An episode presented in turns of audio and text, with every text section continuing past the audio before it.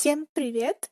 И это новый выпуск подкаста «Дуаш». И сегодня такая тема очень светлая и приятная, потому что мы будем разговаривать о детстве, и это такая пора, когда счастье, оно вот просто есть, и мы не думаем, что сделать для того, чтобы быть счастливыми, или что будет, если мы завтра станем вдруг несчастными очень резко что происходит во взрослой жизни, и мы думаем, что все хорошо, но потом придется чем-то поплатиться. Нет, в детстве мы просто счастливы и погружаемся в этот момент. И очень бы хотелось, чтобы сейчас тоже мы так умели. Кстати, некоторые, правда, умеют это делать. Мне кажется, что совет такой очень важный. То есть, когда у вас какие-то времена темные, то есть ну, вы через что-то проходите сложное в своей жизни, просто, пожалуйста, вспоминайте свое детство, доставайте фотографии, потому что фотография обладает какой-то магией и волшебством. Однажды я достала вот такие детские фотографии, и я не была тогда сильно несчастной, но и это помогло. То есть я осознала, что, блин, такой счастливый ребенок на фотографии. Я тогда очень улыбалась на этой фотографии, и на всех своих фотографиях у меня была очень-очень широкая улыбка. И я поняла, что когда-то я была безумно счастлива, очень-очень широко улыбалась, и, значит, я могу это сейчас делать. Это не утрачено. И это такое светлое, приятное чувство. Я сейчас стеснялась и стесняюсь иногда своей улыбки, потому что, ну, знаете, лицо с улыбкой очень странное, на фото особенно, ты не можешь получиться классно с улыбкой, особенно если она не искренняя такая. Все мы лучше выглядим, когда мы чуть-чуть язык под такие сделали скулы и красивое выражение лица, рабочая сторона, и вот крутая фотка. Но на самом деле нет. Такие улыбающиеся мои детские фотки показали мне то, что, блин, это очень красиво, искренне и Такое возвращение в детство, оно очень полезно, знаете, так провести день особенно. Если вам, опять же, как-то грустно, как-то не по себе, просто вспомните свои мультфильмы, которые вы смотрели, свои игры, в которые вы играли, э, пересмотрите свои поделки, которые вы делали. Это просто такие теплые воспоминания, которые вас согреют даже сейчас, сквозь года. Знаете, у меня был свой сериал, вот у каждого ребенка свой сериал в своем детстве, по которому он тащился, вот этот сериал номер один. И для меня номер один был Monster High. И почему я записываю этот подкаст? У нас всегда есть ремарка.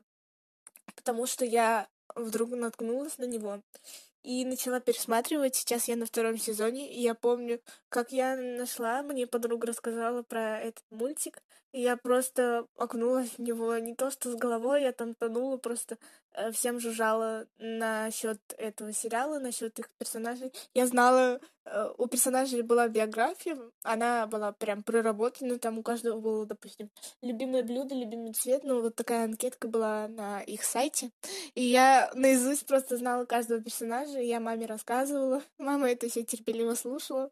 В общем, меня была одержима реально, и до сих пор я думаю, что это классный сериал. Это олицетворение вот 2010-х, когда он вышел. А, многие по нему тащились, да и сейчас. И очень жаль, что бренд закрыт. Знаете, вот единственное такое негативный эффект, если вы вспомните прошлое, это то, что многое ушло, многое закрыто, и ты думаешь, что ну, это как-то закончилось. То есть ты понимаешь, что время идет вперед. Продолжаем разговор. И у них были невероятно крутые куклы по этому мультсериалу. Но это я рассказываю тем, кто, может, не знал. Потому что есть люди реально, которые не знают Monster High, я прям была в шоке. Если вы не знаете, то нужно узнать реально. И были крутые куклы, очень шарнирные и тоже очень детализированные. Э, многие коллекционеры их собирали, потому что они вот именно подходили даже для коллекции, не просто для игровых каких-то развлечений.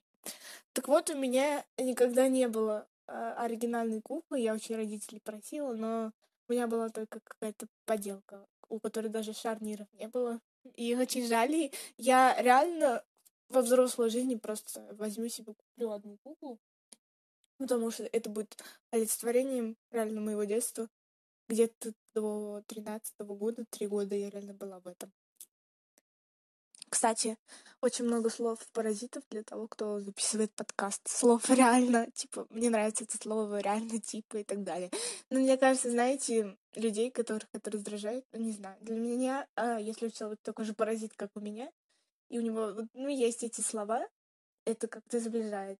Ты как будто с другом разговариваешь, который не стесняется при тебе не подбирает каких-то слов, и я не подбираю каких-то слов при вас. Мне кажется, это круто. Насчет э, символов, я говорила символ эпохи. Вот это тоже очень классно, и я об этом давно думала.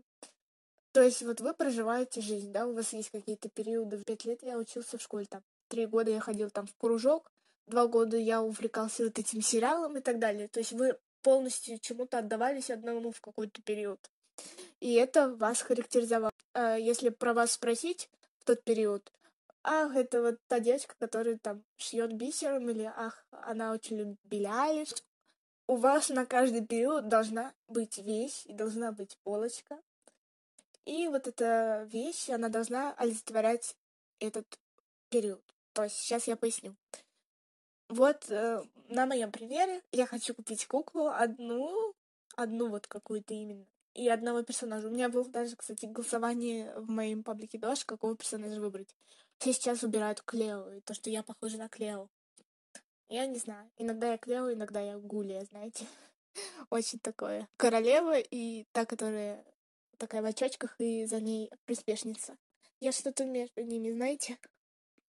Это мой предмет, который будет описывать 2010-2014 год. Четыре года, представляете? Я буду на это смотреть и вспоминать. А потом у меня есть кольцо с гравировкой Дуаш.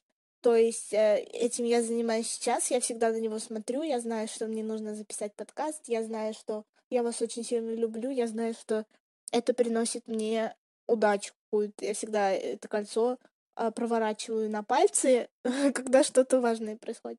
И у вас сложится полка концу жизни, к середине жизни, и вы поймете, кто вы. То есть сложите все вещи, и получится ваша личность. Это супер круто. И начинайте уже сейчас. Это будет просто класс.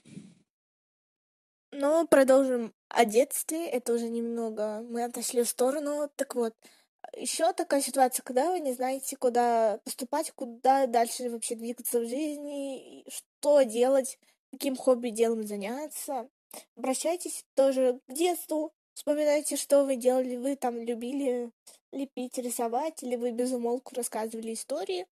А попробуйте снова это сделать сейчас в более взрослом смысле образе своем. Э, думаю, что получится. Я прочитала это у, у Фрейда, то, что у детей у них нет никаких афоризмов, замысловатости, каких-то закрытостей, каких-то полумер. То есть у них вот э, как есть оно, так и есть. Это поговорка такая устами младенца, вот это туда же относится. Он это приводит на примере снов. У нас э, сны такие, что их нужно разгадывать, да, соник брать, что там значит, э, костер горел, вишня в болоте, что это такое. А у детей у них нету вот этого. У них, что они прожили за день, то во сне отображается. То есть они хотели покататься на лодке, во сне они на ней катаются. И это очень-очень важная черта, и очень важно анализировать свое детство. Что вы хотели, но не могли позволить, то есть немногие себе могут что-то позволить э, родители там вам купить э, ваши хотелки. Если они вдруг просыпаются сейчас, то есть вы где-то увидели рекламу, вы вспомнили, и вы вспоминаете, что вы так хотели эту игрушку, эту вещь и так далее. Может, это была даже собака, не знаю, вы вот осознанный возраст, вы можете сейчас ее завести. Выполняйте ваши хотелки из детства. Это очень приятно, очень полезно и круто. Но насчет э, призвания, то есть вспоминайте, что вы делали, что вам говорили, допустим, ой, она там вырастет э, балериной, ой, писательница, или ой, юрист из нее классный.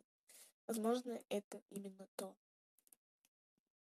Да, любите эту пару и вспоминайте о ней, но знайте, что впереди у вас есть будущее, и это будущее ни в коем случае закрывать прошлым не нужно. Ваше детство, ваше прошлое, оно должно вас подкреплять, оно должно вас э, тянуть вверх, толкать вперед, ни в коем случае не вниз, ни в коем случае не оставаться всегда там. Я говорю просто о ностальгических каких-то днях, но не годах. Просто чтобы ваше детство, оно вас мотивировало и подкрепляло. Вы смотрите назад и думаете, я там был счастлив, я там был крут, и я буду крут сегодня и сейчас, и завтра.